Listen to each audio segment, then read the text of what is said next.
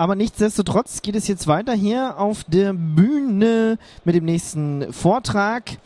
Und zwar mit Sebastian Hall. Und zwar mit dem Tool Collect D und zwar Performance-Analyse mit Collecti und ähm, er ist auch mit in dem Team, die das entwickeln. Unter anderem ist er aber auch Consultant und Trainer bei der Teamix GmbH und ja, es geht heute alles um dieses kleine Tool und was das ist und was das macht. Das wird Sebastian gleich erklären. Bitteschön. Wunderbar, dann herzlich willkommen zu meinem Vortrag. Wie gesagt, es wird um das Tool Collecti gehen. Dabei handelt es sich in einem Satz gesagt um einen Unix-Daemon, der Systemstatistiken sammelt. Wozu man das braucht, wie man das macht und was man damit anstellt, werden wir jetzt hier in einem groben Überblick gleich sehen. Zu mir selber, wie schon gesagt, ich bin äh, Teil des Entwicklerteams von Collecti, habe da schon verschiedene Plugins und Patches beigetragen. Letzter Zeit etwas weniger aktiv als eigentlich gewünscht, aber vielleicht ändert sich das in der Zukunft auch wieder. Dann noch ganz kurz zwei Sätze zur Teamix GmbH. Das ist ein IT-Dienstleister aus Nürnberg, der sich darauf spezialisiert hat, solide IT-Infrastruktur zu liefern das fängt an bei Einsatz und Planung und Setup von irgendwelchen stabilen Betriebssystemen, vornehmlich natürlich aus dem Open Source Bereich, wie beispielsweise Debian und darauf aufbauenden Lösungen und alles, was irgendwie mit Servervirtualisierung, ähm, Speicherlösungen oder Netzwerkinfrastruktur zu tun hat. Gut, in dem Vortrag soll es jetzt aber um Kollektiv gehen. Ähm, Dabei erstmal eine ganz grobe Einführung, was ist Kollektiv überhaupt, was sind die wichtigsten Eigenschaften davon. Dann ein Überblick über wichtige Plugins, die das ganze Tool zur Verfügung stellt und die die eigentliche Funktionalität eigentlich zur Verfügung stellen. Dann einen ganz groben Blick über den Tellerrand und dann wird die Zeit wahrscheinlich auch schon um sein. Ja, was ist Kollektiv? Wie gesagt, es ist ein Unix-Daemon, der Leistungsdaten sammelt. Aber was sind Leistungsdaten eigentlich überhaupt? Es fängt an bei so ganz einfachen Dingen wie CPU-Auslastung, Speicher, Nutzung, Netzwerkverkehr, geht aber dann über komplexere Metriken wie irgendwelche Informationen über Datenbanksysteme oder über ganze Netzwerke und so weiter. Diese Daten werden erhoben, das heißt irgendwo abgefragt. Ähm, wie das gemacht wird, hängt ganz von dem eigentlichen Datensatz ab. Die werden dann gegebenenfalls weiterverarbeitet und letztendlich gespeichert. Und häufig will man dann daraus irgendwelche Graphen generieren, aus denen man dann zum Beispiel den zeitlichen Verlauf dieser Daten dann ersehen kann und noch weitere Schlüsse daraus ziehen kann. So zwei Schlagworte, die man dazu vielleicht nennen sollte, sind Performance-Analyse und Kapazitätsplanung.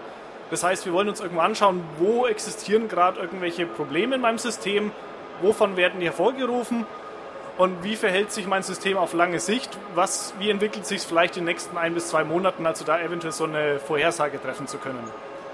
Es ist wichtig, auch hier eine kleine Unterscheidung zum Monitoring zu treffen, was ja doch erstmal sehr verwandt klingt.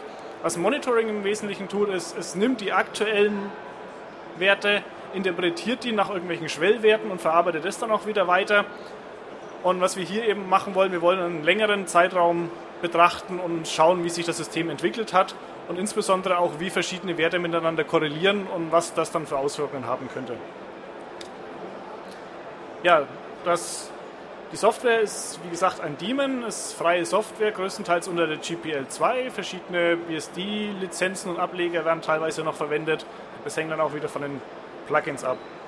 Es ist, würde ich mal behaupten, sehr portierbar, insbesondere der Daemon selbst, der eigentlich keine externen Abhängigkeiten hat. Von dem her läuft der eigentlich auf allem, was man irgendwie sowas von POSIX gehört hat. Könnte theoretisch auch auf Windows laufen, da gibt es auch das Problem, dass die oder der Großteil der Plugins, der dafür gebaut ist, dann einfach keine Funktionalität mehr zur Verfügung stellt. Weil eben diese Plugins das sind, was die eigentliche Funktionalität zur Verfügung stellt, was wir auch gleich sehen werden. Und hier gibt es dann eben Abhängigkeiten von Betriebssystemen, von irgendwelchen anderen Bibliotheken oder sonst irgendwas. Äh, es ist auch darauf getrimmt, sehr gut skalierbar zu sein. Also es gibt Leute, die das auf einem WRT daheim einsetzen, um da ein bisschen zu schauen, was geht über meine DSL-Leitung. Ähm, wird aber auch in riesigen ähm, Rechenzentren eingesetzt, um da wirklich Zehntausende Daten von Hunderten oder Tausenden Hosts zu sammeln. Und ist auch wunderbar dafür geeignet, irgendwo in der Cloud eingesetzt zu werden ähm, weil es eben sehr dynamisch auch sich an Netzwerkstrukturen und ähnliches anpassen kann. Es ist auch darauf aufgelegt, sehr effizient zu sein, was insbesondere den Effekt hat, dass man per Default sich hier eine Auflösung von 10 Sekunden leisten kann. Das heißt, standardmäßig werden alle 10 Sekunden die Werte neu abgefragt. Warum das geht, werden wir auch gleich noch sehen. Ähm, hier ist ein kleines Bild. Ähm, man kann das leider nicht so sehr gut sehen, eventuell mit der Maus. Der Bereich hier zwischen 8.20 Uhr und 8.30 Uhr, das sind mal 10 Minuten, der ist etwas farblich hinterlegt. Ähm, so 5 bis 5 Minuten, eventuell 10 Minuten ist so die Standardauflösung von vielen anderen Tools, wie beispielsweise Moonin, was in eine ähnliche Richtung geht. Die würden hier an der Stelle entsprechend in diesem Bereich zwei oder vielleicht drei Messwerte haben. Wir haben entsprechend hier ähm, 10 Minuten mal 6, das heißt 60 Datenpunkte und können hier eben deutlich detaillierter sehen, was eigentlich in dem System passiert. Ja, es ist modular. Ich habe schon gesagt, dass prinzipiell sämtliche Funktionalität in Plugins ausgelagert wird. In der aktuellen stabilen Version, die bald von einer neuen Major-Version abgelöst wird, gibt es über 90 Plugins. Hier ist mal eine Auswahl der, sage ich mal, wichtigsten davon. Äh, wir sehen schon, dass hier angefangen von Apache über MySQL äh, verschiedene äh, Services eben abgefragt werden können und auch so Sachen wie eben irgendwelche Basisinformationen wie CPU-Auslastung, Speicherauslastung, das fällt natürlich alles mit runter. Und es geht auch bis zu eigentlich schon sehr abgefahrenen Informationen wie das VMem-Plugin, was wir unten rechts sehen, was wirklich sehr, sehr detaillierte Informationen über das virtuelle Speichermanagement vom Linux-Kernel abfragt. Und was wahrscheinlich so viele Informationen zur Verfügung stellt, dass das wahrscheinlich nur einem Kernel-Entwickler selber irgendwelche Informationen dann noch liefert. Gut, die aktuelle Version ist 4.10.2, die letztes Jahr im November freigegeben wurde. Seit ungefähr Mitte letzten Jahres wird parallel dazu auch an einem neuen Major Release gearbeitet. Das wird dann Version 5 sein, die so ein paar Altlasten ein bisschen aufräumt und dadurch inkompatibel wird. Also das wird nicht ein, ein, ein riesiger Schub in neuen Features sein. Das sind natürlich auch einige neue Features dabei, aber insbesondere wird mit einigen Altlasten aufgeräumt, äh, die rückwärts inkompatibel sind.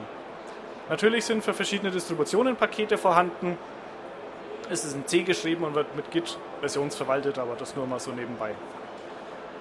Mal einen ganz groben Überblick, wie das Tool verwendet werden kann. Es ist eben ein Daemon, der auf jedem Client, der irgendwie abgefragt werden soll, erstmal läuft. Im Grundsetup. Es gibt auch die Möglichkeit, über SNMP-Daten abzufragen. Das ist aber eigentlich nicht so der Hauptaugenmerk davon. Üblicherweise wird dann auch mittels eines Push-Modells die Daten auf einen zentralen Server geschickt. Wenn man ein Setup mit mehreren Hosts hat, kann man da eben eine oder auch mehrere zentrale Server haben und die sammeln die ganzen Daten ein und speichern die dann. Ja, wenn ich das System installieren will, dann ist das eigentlich auch relativ einfach. Ich installiere es mir entweder aus dem Paket oder aus dem Quellcode-Paket, was mit dem üblichen Configure, Make, Make, Install dann passieren kann.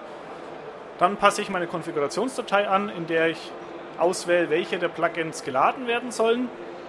Und ich starte den Daemon und er fängt dann fröhlich an, irgendwelche Werte zu sammeln und die dann wegzuschreiben. Was damit passiert, hängt auch wieder davon ab, welche Plugins geladen sind, was wir uns jetzt gleich im Folgenden etwas anschauen werden. Ja, hier noch ein kurzer Ausblick auf äh, eine aktuell auch noch in der Entwicklung befindliche GUI dafür. Es dazu zu sagen, dass Hauptaugenmerk vom Kollektiv darauf liegt, eben den Daemon zu entwickeln und den gut zu machen. Und die Daten dann eigentlich zu visualisieren oder anzeigen zu lassen, ist eigentlich nicht Aufgabe von dem Daemon, sondern von Drittsoftware, die das dann eben erledigen soll. Entschuldigung.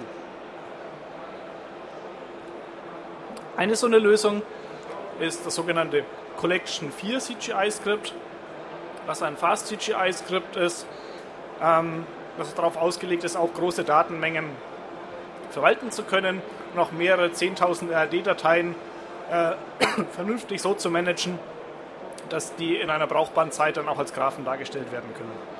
Aber das soll jetzt auch hier nicht Hauptaugenmerk des Vortrags sein. Folgender möchte ich jetzt noch einen kurzen Überblick über wichtige Plugins liefern, äh, die eben mitgeliefert werden, welche Daten die liefern und was man damit anstellen kann. So ganz grundsätzlich kann man die Plugins in verschiedene Kategorien einteilen. Das eine sind Lese-Plugins, die von irgendwoher Daten abfragen, eben zum Beispiel die CPU-Auslastung, was auf einem Linux-System zum Beispiel dadurch passiert, äh, dass aus proc eine Datei gelesen wird, die gepasst wird und die Informationen an den Daemon übergeben werden. Dann müssen die Daten natürlich irgendwo auch hingeschrieben oder weiterversendet werden. Auch das wird von einem Plugin übernommen. Da ist zum Beispiel das Netzwerk-Plugin zur Verfügung, was die Daten empfangen oder verschicken kann. Oder das RD-Tool-Plugin, das die Daten dann in RD-Dateien abspeichert, woraus dann zum Beispiel Graphen erzeugt werden können. Eine weitere Kategorie, die ich jetzt auch nur am Rande wegen der Zeit erwähnen will, sind sogenannte generische Plugins, die im Wesentlichen ein Framework zur Verfügung stellen und anhand von der Konfiguration wird dann noch ermittelt, welche Funktionalität dann eigentlich zur Verfügung steht. Als Beispiel dafür das SNMP-Plugin, was im Endeffekt nichts tut, außer SNMP zu sprechen und anhand von einer Konfiguration rückgelieferte Daten äh, interpretieren kann und in ein für Kollektiv passendes Format umwandeln kann. Aber wie sich das Plugin dann tatsächlich verhält, hängt rein von der Konfiguration ab. Gut, was wir hier gerade sehen, diese drei Load-Plugin-Statements, sind quasi eine minimale Konfiguration, die nötig ist, um eben aus diesen drei Datenquellen Informationen abzufragen. Also wenn diese drei Plugins, also wenn diese drei Statements hier in, in der Konfigurationsdatei stehen, werden die zugehörigen Plugins geladen und die sammeln einfach die Informationen, die eben implementiert sind. Also zum Beispiel CPU-Auslastung aufgeteilt in die, die durch den Systembenutzer, also den Kernel, ähm, hervorgerufene Last, durch die Benutzerlast, durch irgendwelche Idle-Last in Anführungszeichen oder ähnliches. Einige dieser Plugins, wie zum Beispiel das Interface-Plugin, kann dann später noch weiter konfiguriert werden und quasi ein Feintuning von dem Verhalten vorgenommen werden. Im Fall von dem Interface-Plugin, was eben Informationen über Netzwerkinterfaces abfragt, kann ich hier noch auswählen, welche Interfaces betrachtet werden sollen oder welche eventuell ignoriert werden sollen. Hier sehen wir mal ein paar Beispielgraphen. Hier zum Beispiel die CPU-Auslastung. Was wir hier sehen, der Großteil, der hier gelb dargestellt ist, ähm, ist der Anteil, den das System damit verbringt, auf I.O.-Operationen zu warten. Also zum Beispiel durch irgendwelche Lesezugriffe auf die Festplatte. Das heißt, was hier möglicherweise der Fall sein könnte, dass wir irgendeinen File-Server vor uns haben, dementsprechend viel Netzwerk-Traffic generiert, dementsprechend viel CPU-Zeit einfach damit im mehr oder weniger Leerlauf verbringt, eben auf die Daten von der Festplatte zu warten, weil das eben aus Sicht eines Rechners eine relativ langsame Operation ist. Ob das jetzt gut oder schlecht ist, was dieser Graph darstellt, ähm, ist A nicht die Aufgabe vom Kollektiv und hängt B auch sehr stark vom Setup ab. Wenn das jetzt hier wirklich ein File-Server ist, dann ist der, denke ich mal, im Schnitt äh, mit unter der Hälfte noch vergleichsweise wenig ausgelastet. Das heißt, da sind unter Umständen sogar Kapazitäten frei. Wenn das irgendein Mail-Server ist, der eigentlich seine Hauptaufgabe damit verbringen sollte, äh, Mails zu verschicken, dann ist das möglicherweise nicht so gut, dass er eigentlich einen Großteil seiner Zeit damit verbringt, auf die Festplatte zu warten. Und dann könnte es Indiz dafür sein, dass hier an der Festplatte vielleicht irgendwas gemacht werden müsste. Was wir eben hier sehen, dass A, der Administrator hier nochmal Wissen reinstecken muss, was für ein System habe ich, was erwarte ich von dem und wie schaut das Verhalten davon aus. Und wir müssen möglicherweise auch diese CPU-Auslastung nochmal mit der Auslastung der Festplatte vergleichen, um festzustellen, wo das tatsächliche Problem eigentlich liegt. Gut, hier noch ein Beispielgraphen für die Speicherauslastung. Was wir hier sehen, der kleine grüne Teil oben ist freier Speicher, der rote Teil, der unten ist, ist tatsächlich verbrauchter Speicher. Was jetzt hier erstmal auffällt, dass eigentlich die ganze Zeit über sehr wenig freier Speicher zur Verfügung ist. Das ist unter Linux eigentlich was Gutes, weil der Linux-Kernel versucht, den zur Verfügung stehenden Speicher auch irgendwie zu nutzen. Was hier möglicherweise, und natürlich hängt das auch wieder vom Setup ab, nicht so gut ist, ist, dass äh, der blaue und gelbe Anteil, der für irgendwelche Kernel-Buffers verwendet wird, relativ klein ist. Das heißt, ein Großteil des Speichers wird tatsächlich für irgendwelche Anwendungen verwendet. Und der Kernel hat wenig Speicher im Endeffekt frei, um zum Beispiel irgendwelche Leser- und Schreibzugriffe auf die Festplatte zu puffern, was dann eben den Zugriff auf die Festplatte beschleunigen könnte. Dementsprechend auch wieder abhängig davon, was auf dem System gerade läuft, könnte auch das hier wieder gerade ein Indiz dafür sein, dass wir vielleicht den Speicher aufstocken müssten, um auch unsere Festplattenausnutzung und damit möglicherweise unser RAID-IO von der CPU-Auslastung zu verbessern. Hier sehen wir nochmal einen Beispielgraphen für Netzwerktraffic. Das ist jetzt ein Verlauf über eine ganze Woche hinweg. Wir sehen, dass an dem 28., welches Monats auch immer das gewesen ist, eine im sonstigen Vergleich relativ hohe Netzwerkauslastung war. Das könnte möglicherweise zum Beispiel darauf hindeuten, äh, dass an dem Tag irgendein Benutzer vielleicht im Büro war, der irgendwie seinen E-Donkey oder sowas angeworfen hat, was man vielleicht dann weiter verfolgen sollte. Und da kann man dann möglicherweise dann auch wieder anhand von Statistiken, die von irgendwelchen Switches dann kommen, auch zurückschließen auf den Benutzer, der es tatsächlich war und das System so weiter eingrenzen. Oder es war einfach irgendwie, dass das vielleicht äh, ein Webserver irgendeines Internetdiensteanbieters war und irgendein großes Event war an diesem Tag und dann ist es ganz normal, dass an dem Tag der Traffic angestiegen ist. Dementsprechend ist da auch wieder natürlich Hintergrundwissen nötig, um das tatsächlich auszuwerten. Gut, eines der sage ich mal, grundlegendsten, aber doch sehr mächtigen Plugins ist das Netzwerk-Plugin, was eben die Aufgabe hat, Daten übers Netzwerk zu verschicken und zu empfangen. Das sind auch schon mal zwei Aufgaben, die dieses Ding übernehmen kann. Es kann Daten aber auch empfangen und weiter verschicken, quasi so einen Proxy-Modus übernehmen. Und das unterstützt dabei sowohl Unicast, also den Traffic von genau einem Punkt zu einem anderen Punkt, oder Multicast, das heißt, dass die Clients an eine sogenannte Multicast-Gruppe ihren Traffic verschicken und mehrere Server sich an dieser Gruppe anmelden können, um den Traffic zu äh, empfangen, sodass hier quasi auch dynamisch die Anzahl der Server, die tatsächlich den Traffic empfangen und verwerten, dynamisch jederzeit angepasst werden kann, ohne dass irgendwie an den Clients eine Konfiguration geändert werden müsste.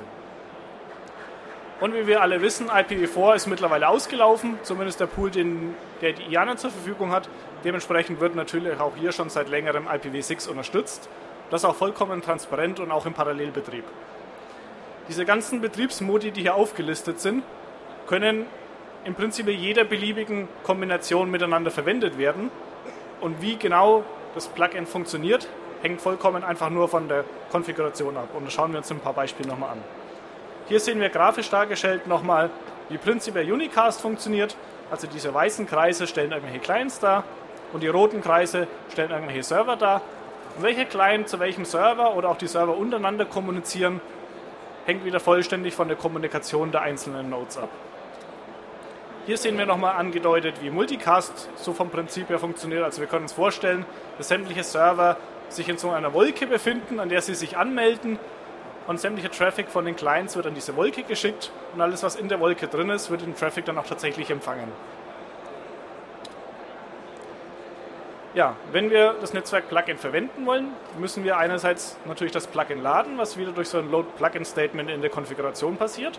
Und dann haben wir durch so ein Plugin-Network Konfigurationsblock dann noch die Möglichkeit, das Verhalten von diesem Plugin näher zu spezifizieren. In diesem Fall haben wir drei verschiedene Server angegeben und das Plugin wird einfach an alle drei dieser Server äh, seinen Traffic verschicken. Und ob das jetzt irgendein Hostname ist, der zu einer IPv4-Adresse oder zu einer IPv6-Adresse auflöst oder eine IPv6-Adresse, ist vollkommen egal. Das wird transparent von dem Plugin einfach gehandhabt und entsprechend umgesetzt. Die Serverseite schaut eigentlich nahezu äquivalent dazu aus, bis auf dass die Server-Statements durch ein Listen-Statement ersetzt werden. Und der Hostname, der dahinter angegeben ist, spezifiziert dann einfach, auf welchem Interface gelauscht werden soll. Und alles, was da ankommt an Kollektiv-Traffic, wird dann entsprechend auch weiterverarbeitet. Gut, Proxy-Setup haben wir auch schon angesprochen, könnte zum Beispiel auch dafür genutzt werden, um in einem IPv6-Only-Subnetz irgendwelche Daten an so einen Proxy zu verschicken, der das Ganze dann per IPv4 Multicast dann an eine zentrale IPv4, IPv6 potenziell auch Dual-Stack-Instanz dann weiterleitet. Gut, Proxy Setup ist auch wieder nahezu äquivalent zu dem Server in dem Client Setup, bis auf dass wir jetzt beide Statements, das Listen und das Server Statement, hier vermischt haben und im Plugin auch noch explizit mitteilen müssen, dass ein Forwarding aktiviert werden soll. Ansonsten würde er Empfangenes nicht wieder rausschicken, ähm, weil das unter Umständen eben nicht das ist, was wir haben wollen. Dabei sollte man auch noch erwähnen, dass dabei eine Loop Detection auch angewendet wird. Also wenn ein Server ein Paket empfängt, was er in der Vergangenheit schon mal empfangen hat, dann wird es nicht nochmal rausgeschickt, weil ansonsten würde es sich eben möglicherweise unendlich im Kreis weiterdrehen.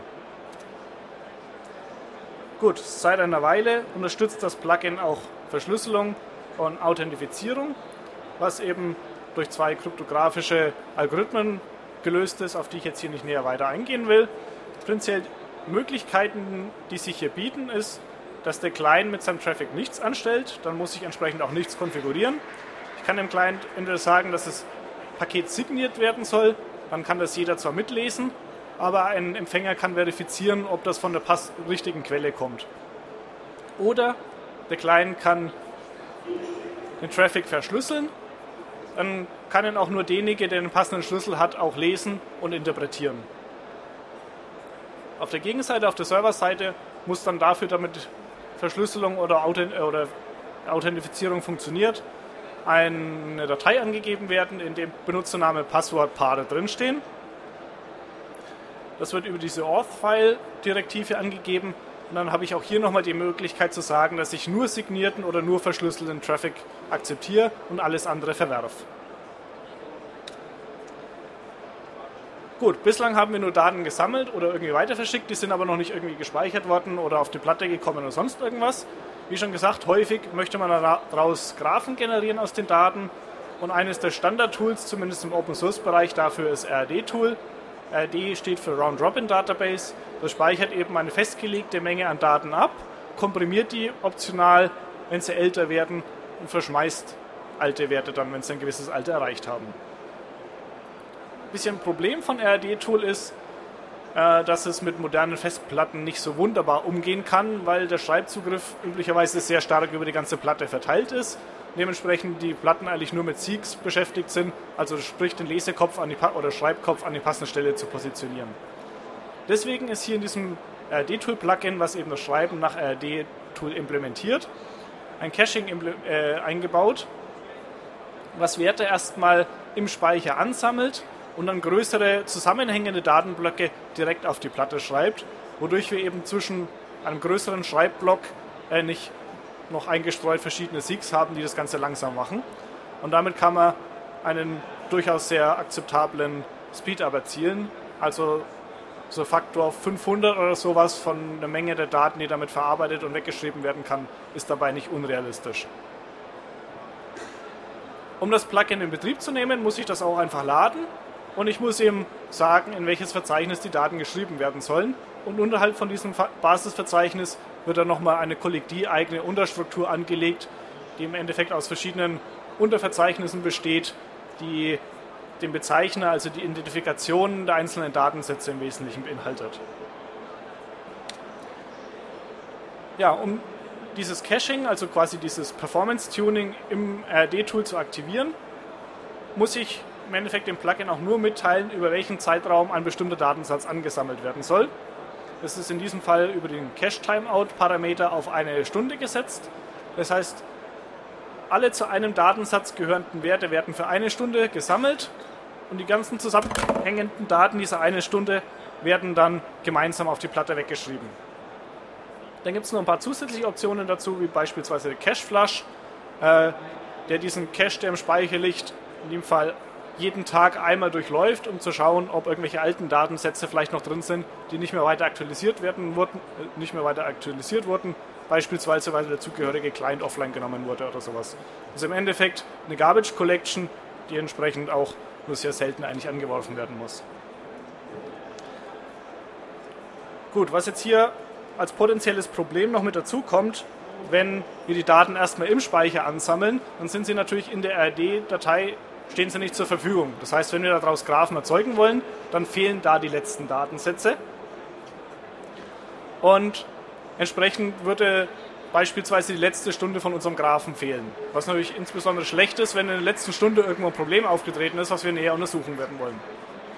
Deswegen gibt es dafür die Flush-Option, wo man von außen anstoßen kann, dass ein bestimmter Datensatz sofort auf die Platte weggeschrieben wird, was dann potenziell eben etwas weniger effizient passiert, aber wenn es eben nur für einen oder wenige Datensätze passiert, belastet es die Platte eben auch nicht so stark.